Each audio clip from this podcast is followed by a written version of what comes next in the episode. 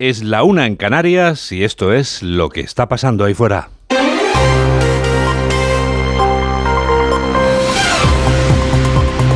Onda Cero. Noticias fin de semana. Juan Diego Guerrero.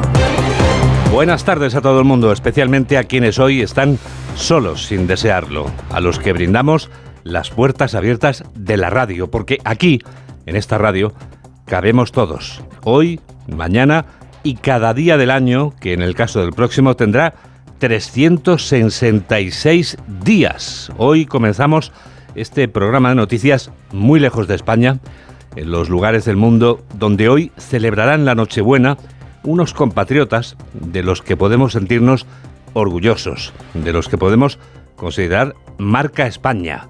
Tales son los hombres y mujeres de nuestras Fuerzas Armadas en misiones internacionales que van a celebrar la Navidad. Vamos a celebrar la Navidad con una buena comida española, una misa del gallo y nuestros tradicionales dulces navideños. Desde el Oriente, en esta cuna de civilizaciones... Señor presidente, Ausan Sambe, que en el idioma bambara de Mali es felices fiesta de fin de año, lo más parecido a feliz Navidad y próspero año nuevo. Hoy celebraremos la Nochebuena con una cena especial del contingente español, degustando una gran variedad de productos típicos españoles recién llegados de nuestros vuelos de sostenimiento.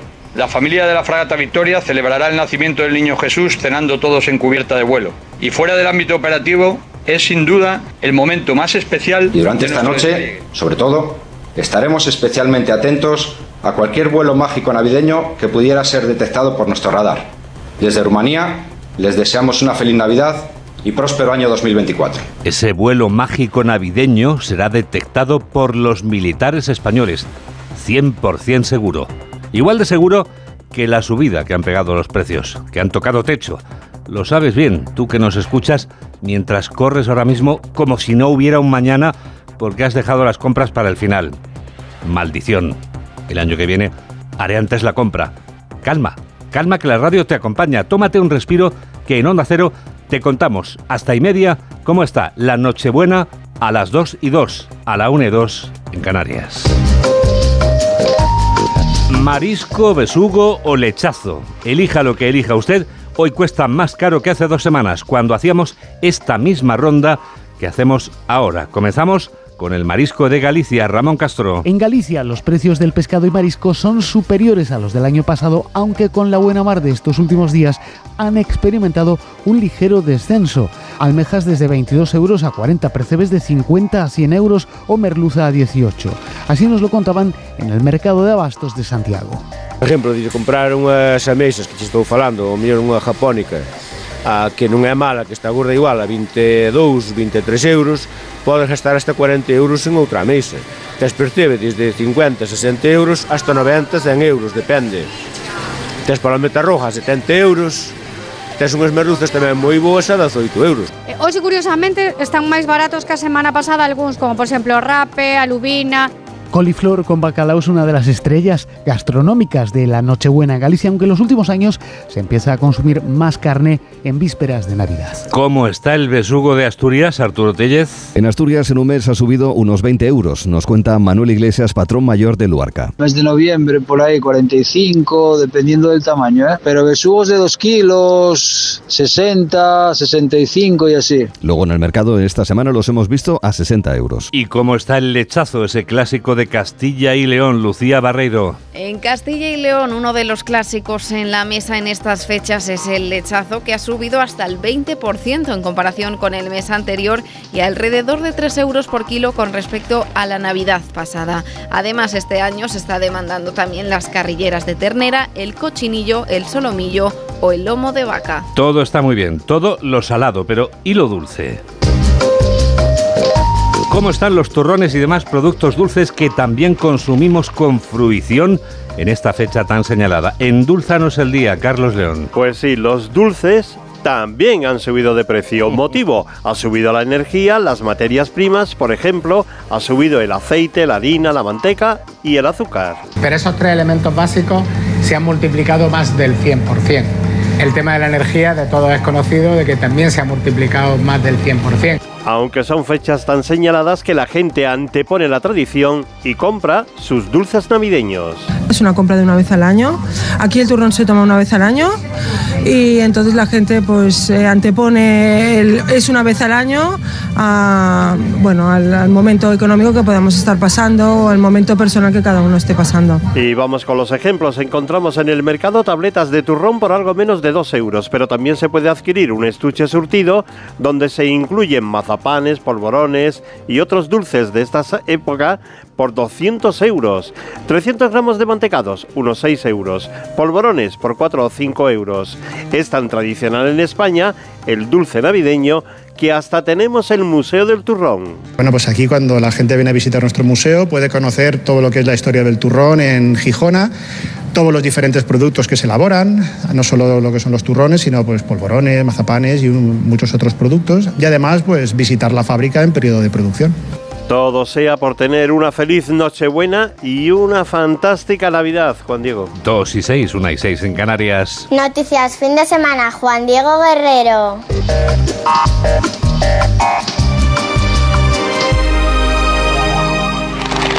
Valientes y profesionales, así son los hombres y mujeres de nuestras Fuerzas Armadas que trabajan en misiones internacionales, según les ha reconocido Pedro Sánchez.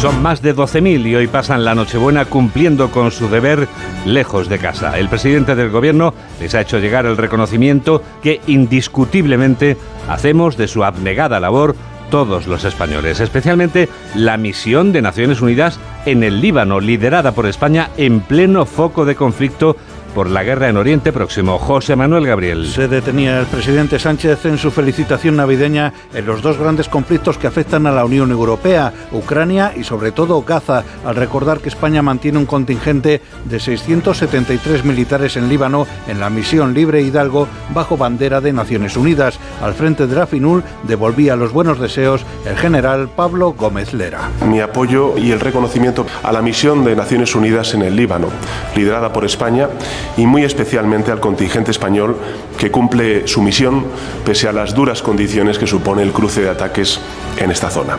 Aunque sean días festivos, seguiremos desarrollando nuestras patrullas cotidianas en la denominada Blue Line y en toda la zona que tenemos asignada, trasladando así confianza y un poco de seguridad a una población que está muy necesitada de ello. Damos todos por buena la separación de nuestras familias y de nuestra querida España en estas fechas tan señaladas, al saber que nuestra labor aquí es más importante que nunca. España mantiene 12.054 militares en misiones internacionales. A todos ellos ha mostrado Sánchez el orgullo y la gratitud del pueblo español, al tiempo que ha tenido un emotivo recuerdo a los 175 fallecidos en acto de servicio fuera de nuestras fronteras en los últimos años. Hay un mar que lo vuelve todo rojo, porque las aguas del Mar Rojo son pasto de los ataques de los rebeldes hutíes de Yemen contra los buques comerciales que navegan por la zona, como los que Estados Unidos comunica que han ocurrido en las últimas horas, que ha sido cuando conocíamos que España precisamente no va a participar en la nueva misión internacional en el Mar Rojo auspiciada por el gobierno de Joe Biden. España no participará, pero no la vetará. Carmen Sabido. El gobierno plantea una ecuación casi perfecta. Por un lado, levanta su veto a que la Unión Europea inicie una misión nueva para defender el tráfico marítimo mundial de los ataques de los rebeldes, pero al mismo tiempo se excluye. No patrullarán en el Mar Rojo en la llamada Operación Guardián de la Prosperidad impulsada por Estados Unidos. De esta manera, Pedro Sánchez no incomoda a Biden y cierra las divergencias con la vicepresidenta Yolanda Díaz, que considera una hipocresía actuar con rapidez para proteger los intereses comerciales y quedarse quieto ante el conflicto en Gaza. que cuando se trata de defender intereses comerciales y económicos se actúa con rapidez y vemos cómo se está vulnerando la legalidad internacional en Gaza y ahí no son tan rápidos ni son capaces de poner todas las herramientas para el alto el fuego ya. Entrar en una nueva misión nueva supone consultar al Congreso. Los socios del Gobierno ya han expresado su disconformidad, podrían dejar solo al Ejecutivo y, por lo tanto, Pedro Sánchez necesitaría los votos del Partido Popular para llevar a cabo esta iniciativa. Mientras tanto, España sigue luchando contra la piratería y está presente en la operación Atalanta con la fragata Victoria. Esta noche podremos seguir en directo aquí en Onda Cero el mensaje de Navidad del Rey. Don Felipe pronunciará su décima alocución navideña en un año histórico en lo relativo a la corona por el caso de la heredera y también convulso en lo político. Se trata de un discurso de mucha repercusión. Paco Paniagua. Es siempre el discurso del rey que más repercusión tiene a lo largo del año, por eso se cuida cada palabra, cada detalle de lo que se va a decir. En unos 10 minutos aproximadamente el jefe del Estado ha de dar las claves de lo que más preocupa a los españoles en este momento de tanta tensión política. Y Felipe VI viene de haber pedido hasta la saciedad en este año una España unida, sin divisiones, sin enfrentamientos. Lo ha hecho varias veces y lo remarcó el pasado 29 de noviembre en la apertura de la legislatura en el Congreso. Es muy probable, porque siempre lo hace, que Felipe VI hable también de la Constitución, porque este año ha reivindicado el profundo significado del acuerdo que desembocó en ella. Mensaje de Felipe VI que se emitirá en todas las radios y televisiones, salvo las habituales que deciden no conectar, y que podrá seguirse aquí en Onda Cero a las 9 de la noche. El año pasado lo siguieron casi 7 millones de espectadores y tuvo una cuota de pantalla de más del 64%. ¿Algún portavoz político de guardia en Nochebuena? Alguno hay, por ejemplo, Alfonso Rueda en nombre del PP y María Jesús Montero en nombre del PSOE. En Rueda rechaza que el adelanto electoral en Galicia, la comunidad que preside, tenga algo que ver con la llegada de la ley de amnistía. Montero asegura que el referéndum catalán de autodeterminación no cabe en la Carta Magna. Jorge Infer. Rechaza el referéndum, explica que su formación siempre ha sido muy clara al no tener encaje constitucional y que esa medida, dice, volvería a enfrentar a la sociedad de Cataluña. En este sentido, la vicepresidenta cuarta del Gobierno señala que desde el Ejecutivo harán justamente lo contrario para trabajar por la convivencia y el consenso e impulsar la singularidad de Cataluña. Nosotros no vamos a impulsar un referéndum eh, de autodeterminación en Cataluña, lo hemos dicho siempre y lo mantenemos. Y por tanto lo que queremos es llegar a un acuerdo que nos permita hablar de aquello que favorece el autogobierno en Cataluña, que mejora su financiación, que permite reconocer sus singularidades que las tiene y en todos esos elementos creemos que hay un espacio de encuentro que es el que queremos explorar. Desde el Partido Popular y en una entrevista publicada en La Voz de Galicia, el presidente de la Junta también se ha referido al asunto catalán. Alfonso Rueda considera que para beneficiar a Cataluña y al País Vasco, el gobierno ha preferido que pierdan otras comunidades como Galicia. Sobre el adelanto electoral, Rueda sostiene que nada tiene que ver con la tramitación de la ley de amnistía porque, según él, los socialistas están contentos con ella. Coa tramitación da lei de amnistía, supoño que o Partido Socialista o Bloque incluso o celebrará, porque nos están contando que é algo fantástico para todo o mundo, incluso para Galicia, que todo o mundo está de acordo, que todo o mundo apoia, bueno, pois estarán encantados de que mentras estamos falando de eleccións en Galicia se este falando tamén de amnistía, senón, en todo isto que nos están contando eh, non é verdade, eu creo que a xente tengo una opinión muy diferente. Rueda también señala que se siente maltratado por Moncloa durante estos últimos 18 meses que lleva al frente de la Junta y espera que una victoria en Galicia pueda dar una respuesta más al presidente del gobierno. 2 y 14, 1 y 14 en Canarias. Onda Cero, noticias, fin de semana.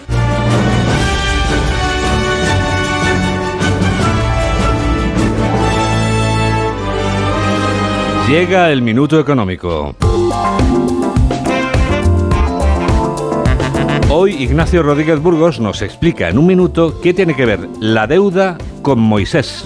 Estamos dando las últimas bocanadas a un año complejo, donde la economía se ha ido ralentizando a mayor ritmo según avanzaba el ejercicio. En el tercer trimestre, el PIB español solo creció tres décimas gracias al consumo privado y a la aportación de los fondos europeos. Bruselas nos rescata y el año que viene, con las nuevas reglas fiscales, nos apretará las tuercas. Hay que cuadrar las cuentas, bajar el déficit y reducir la deuda en unos 14.000 millones. Las familias, en especial las más humildes, ya marchan con la lengua fuera, con los dientes apretados, notan como el carrito de la compra sigue en la estratosfera, por donde orbitan los satélites de con su nuevo presidente Pedro Duque. La inflación alimentaria lleva 18 meses consecutivos por encima del 10% y la retirada de algunas medidas extraordinarias puede generar más inflación. Por lo pronto, el año que viene no habrá ya excepción ibérica en la luz y habrá que ver qué ocurre con los impuestos en la alimentación y la energía. Los precios de los carburantes se han abaratado en este final de año, pero la inestabilidad geopolítica juega en contra. Ahí está el conflicto en el Mar Rojo, el mar que abrió sus aguas para el paso de Moisés, pero que los yemeníes intentan cerrar a cal y canto a los buques occidentales. Por ahí transita el 12% del comercio mundial y el petróleo que llega a España desde Oriente Medio. Esta es la bienvenida al nuevo ministro o ministra de Economía. Al menos el Uribor baja al 3,5%. Lo cual da aire a los hipotecados y adelanta las rebajas de los tipos de interés de Lagarde. Frío, frío, lo que se dice frío no es lo que tenemos ahora, según me ha anunciado Mamen Rodríguez Astre. Vamos a ver, Mamen, entonces hoy hace más frío que ayer, pero menos que mañana. Totalmente, Juan Diego. El día de Navidad seguirá siendo un día típico, anticiclónico, invernal, sol y niebla en la meseta norte y en los valles del Guadiana y también del Tajo. Las temperaturas bajan en la vertiente atlántica y subirán en el Mediterráneo, en Canarias y en el Cantábrico. Calorcito en Canarias y fresquete como estos días en Palencia y en Valladolid con 2 grados. Avanzarán los días y perderemos grados más en las máximas que en las mínimas. La última semana del año no defrauda. Terminamos con un montón de complementos puestos. Bueno, estás escuchando lo que te gusta, como estarás escuchando a las 5 de esta tarde, las 4 de la tarde en Canarias, Domingo de Nochebuena, el programa de Ana de Gracia por el que desfilaremos algunos de los que hacemos Onda Cero para compartir esta tarde tan especial. Hola, soy Ana de Gracia y yo también escucho Noticias Fin de Semana en Onda Cero con Juan Diego Guerrero.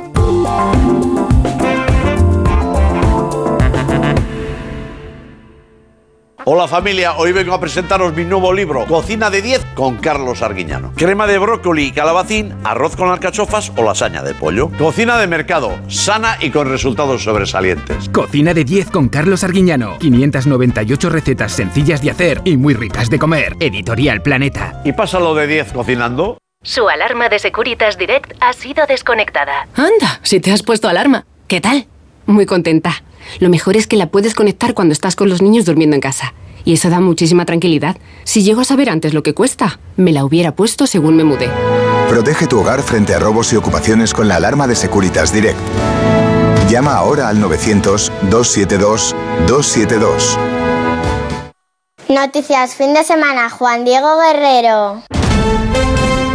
Es el momento del Foreign Affairs.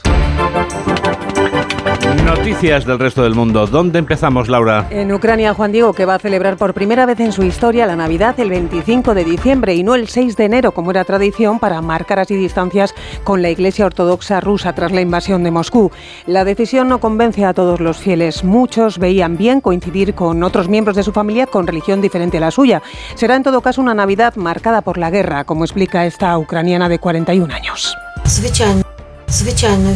La guerra ciertamente permanecerá con nosotros y estará presente en nuestra mesa navideña. Recordaremos a los que fallecieron y honraremos y brindaremos por la salud de nuestros muchachos que nos defienden y gracias a quienes tenemos la oportunidad de seguir viviendo. El presidente ucraniano Volodymyr Zelensky pasará una Navidad con su imagen pública algo dañada respecto a los últimos meses. La razón es el parón del avance ucraniano en el frente cuando se cumplen 22 meses de guerra y también las críticas como las que le habrían dirigido mandos del ejército de su país por cesar, como apuntan algunas informaciones, al jefe militar ucraniano. Por cierto, administraciones militares de 11 regiones ucranianas informan de ataques rusos esta noche con drones, aviación, misiles y artillería, fruto de los cuales habrían muerto tres civiles en la ciudad de Gerson. Rusia sigue subiendo la presión de su ofensiva al este y al sur de Ucrania. La Navidad está en busca y captura no solo en Ucrania. Estas fechas se ven alteradas también en Tierra Santa por el conflicto de Israel con Hamas en Gaza, donde el número de fallecidos supera ya los 20.000. En Belén este año no tendrá lugar la tradicional procesión hasta el templo ni habrá afluencia masiva de peregrinos. Corresponsal de Onda Cero en Jerusalén, Hanna Beris. En Belén este año Nochebuena y Navidad se celebran casi exclusivamente dentro de las iglesias y por cierto en el ambiente familiar. No hay festivales multicolores llenos de músicas, campanas y ni siquiera el árbol gigantesco de Navidad en la plaza del pesebre. Todo esto a la sombra de la guerra entre Israel y Hamas. El presidente palestino Mahmoud Abbas ha deseado que esta Navidad Laura lleve un alto el fuego a la región. Sí, en su mensaje con motivo de estas fiestas ha pedido el fin del río de sangre en el pueblo palestino. En la ofensiva el ejército israelí informa hoy de ataques contra más de 200 objetivos terroristas del grupo islamista Hamas en la franja, incluido un almacén de armas dentro de un complejo civil y también de haber eliminado a varios milicianos. Por otro lado, el grupo chií libanés Hezbollah ha reivindicado cuatro ataques contra diferentes posiciones militares del ejército ejército israelí en la frontera. En Italia están a punto de comenzar los actos religiosos ligados a la Navidad, como la Misa del Gallo, oficiada por el Papa. Estamos en la cuenta atrás. Arranca a las siete y media de la tarde y podrá seguirse en directo desde España. La ceremonia será oficiada por Francisco en la Basílica de San Pedro del Vaticano y dará inicio a las celebraciones que tendrán su continuación mañana con el tradicional mensaje de Navidad leído por el pontífice, que también impartirá la bendición Urbi et Orbi. Este sábado, durante el rezo del Ángelus, el Papa ha pedido no confundir esta Navidad con la fiesta del consumismo y, por otro lado, ha animado a pensar en los pueblos que sufren la guerra como Palestina, Israel y Ucrania. Estemos hoy cerca de nuestros hermanos y hermanas que sufren por la guerra. Palestina, Israel. Pensemos en Palestina, Israel y Ucrania y también en quienes sufren la miseria y la esclavitud. La primera ministra italiana Giorgia Meloni ha felicitado las fiestas esta mañana a sus compatriotas, deseando que pasen una Navidad pacífica, serena y con orgullo. Ha dicho para señalar después que su gobierno está cumpliendo su parte para ayudar a Italia en este momento de dificultad. En Francia sigue sin cerrarse la crisis del avión inmovilizado en París, con unos 300 pasajeros de nacionalidad india a bordo retenido por sospechas de un posible delito de trata de personas por un grupo organizado. El caso ha sido calificado por las autoridades, Juan Diego, como algo completamente insólito en el país y está siendo investigado por la Fiscalía de París. Este sábado han comenzado los interrogatorios judiciales a los miembros del pasaje corresponsal de Onda Cero en París, Aida Palau. ¿Qué iban a hacer en Nicaragua 303 personas de nacionalidad india y que venían de Dubái? Esta es la pregunta a la que intentan responder las autoridades francesas desde que el avión fue retenido el jueves pasado en el pequeño aeropuerto de Batry, a 150 kilómetros al este de París. Fue inmovilizado en el momento en que hizo una escala técnica para repostar y es que previamente la policía había recibido una llamada anónima que indicaba que los pasajeros de este extraño vuelo de la compañía rumana Legend Airlines eran víctimas de trata de personas. Se sospecha que desde Centroamérica querían entrar de forma irregular a Estados Unidos o Canadá. La policía mantiene detenidas a dos personas que interrogaron el viernes y hoy han comenzado las audiencias a los pasajeros, entre los que hay 13 menores no acompañados. Bueno, Laura, vamos terminando. Vamos terminando contándote, Juan Diego, que Papá Noel ha completado con éxito los ejercicios de entrenamiento de despegue y aterrizaje en el aeropuerto de Laponia antes de surcar esta noche en el cielo con su trineo Bien. en su única jornada laboral del año. ¿Te das cuenta? Solo Bravo, trabaja hoy. Increíble. Y lo documentan además los controladores aéreos en su cuenta de la red social X con, con foto del momento. En su itinerario, Santa seguramente se va a pasar también por la ciudad china de Harbin, conocida como la ciudad Frozen, porque estos días se transforma en una auténtica ciudad de hielo. Y en China, por cierto, a que no sabes cómo pasan la Nochebuena. ¿Cómo lo pasan? Bueno, pues en esta Nochebuena lo que celebran es la fiesta de la amistad de una forma muy curiosa, intercambiando manzanas con mensajes amables. Pues mira, lo sabe y lo explica muy bien nuestra corresponsal en Pekín, Isabel Fuello. En China la Nochebuena se celebra entre amigos y más concretamente entre enamorados, un día romántico propicio para regalar y expresar su amor mutuo. Una de las tradiciones es enviar amigos manzanas envueltas en celofán con mensajes de amor y paz. ¿Y por qué esta fruta? Porque las palabras Nochebuena y manzana traducidas al mandarín tienen sonidos parecidos que significan noche de paz. Se cree pues que comer una manzana esta noche te bendecirá con un año libre de conflictos. Ha sido un resumen de Laura Gil cuando sabes que estás escuchando lo que te gusta. ¿Cómo estarás escuchando a las 7 de esta tarde, las 6 en Canarias? Especial Nochebuena, el programa de J. Abril que nos llevará hasta la medianoche de un día tan especial. Hola, soy J. Abril y yo también escucho Noticias Fin de Semana de Onda Cero con Juan Diego Guerrero. Hace tres meses en Hablando en Plata denunciamos estas prácticas. Dos euros por sacar en ventanilla de mi dinero y tres euros por hacerme un extracto. Y ahora por fin. El gobierno prohíbe por ley a los bancos cobrar a los mayores de 65 años comisiones por sacar dinero en las ventanillas. En esta casa hemos peleado por esto dentro de la iniciativa Hablando en Plata. Nos mueve proteger a nuestros mayores y vamos a seguir haciéndolo. Hablando en Plata, una iniciativa de Antena 3 y La Sexta en favor de los mayores. Noticias fin de semana, Juan Diego Guerrero. La penúltima noticia es Olenchero, que este domingo vive su día grande antes de que Olenchero y Marido Amingui lleven regalos a los pequeños de Euskadi, desde donde nos lo cuenta Susana Marqués. Las emociones de los niños vascos están hoy a flor de piel. En pocas horas, Olenchero y su compañera Marido Mingui llegarán a todos los rincones de Euskadi donde llenarán las casas de ilusión y regalos. El carbonero y su compañera, dos figuras emblemáticas de la Navidad de Euskaldún, se afanan por cumplir las peticiones recibidas al tiempo que animan a acordarse de de los que menos tienen. No todos son regalos. Un regalo importante es mm, ofrecer solidaridad con los que menos tienen, ¿no? O con los que están, eh, lo están pasando peor, o los que están enfermos, o los que están sufriendo la guerra. No son necesarios muchísimos regalos, basta con, con tres regalitos. Uno para nosotros, otro para compartir con los que, los que más queremos y otro también para compartir con los que más necesitan y con los que menos tienen.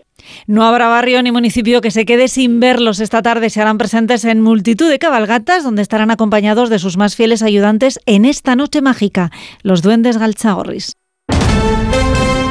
Titulares del deporte con Rafa Fernández. Atlético de Madrid y Sevilla cerraron en el Metropolitano el último partido de 2023 de la Liga aplazado desde la jornada 4. Los de Simeone consiguieron la victoria con un gol de Marcos Llorente, lo que les deja terceros en una clasificación que lideran en estas Navidades Real Madrid y el sorprendente Girona con siete puntos de ventaja, mientras en la Premier el Arsenal de Arteta se mantiene líder tras empatar a uno en Anfield ante el Liverpool, el Aston Villa de Unai Emery es tercero, en el calcio el Inter, rival del Atlético de Madrid en Champions, ganaba 2 al Leche y es líder con cuatro puntos sobre la Juve y en baloncesto en la CB el se aseguró cerrar el año liderando al vencer al Juventud en Badalona 101-73. Y ahora lo que va a pasar la semana que viene.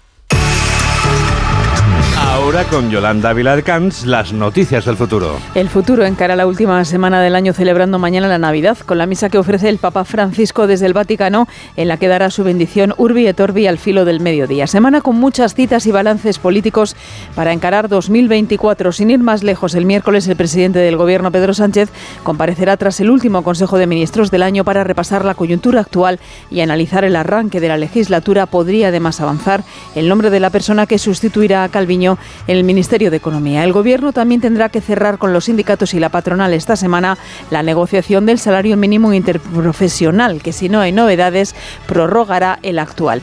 El viernes conoceremos avance del IPC de diciembre, teniendo en cuenta la subida de los alimentos navideños. En nuestros días mundiales, J. de Mira, el martes es el Boxing Day o el Día de las Cajas, que promueve la donación de regalos a los pobres. El jueves es el día de los inocentes, así que ten cuidado porque si eres inocente te pueden gastar una broma Sí, o pues soy dos. inocente, sí.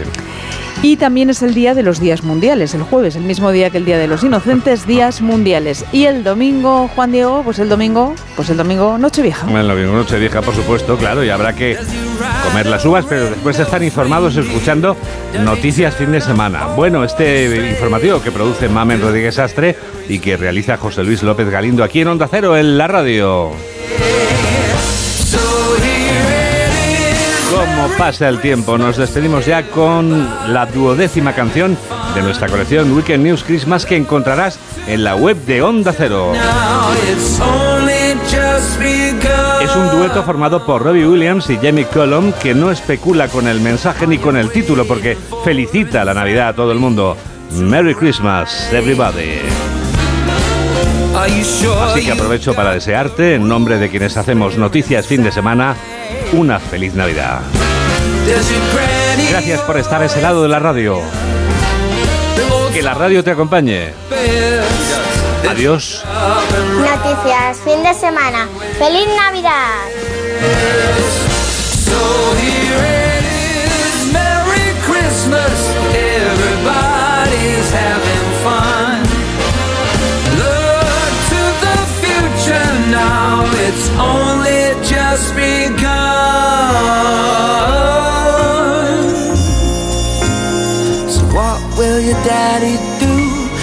Sees your mama kissing Santa Claus? Ah, are you hanging up your stockings on the wall?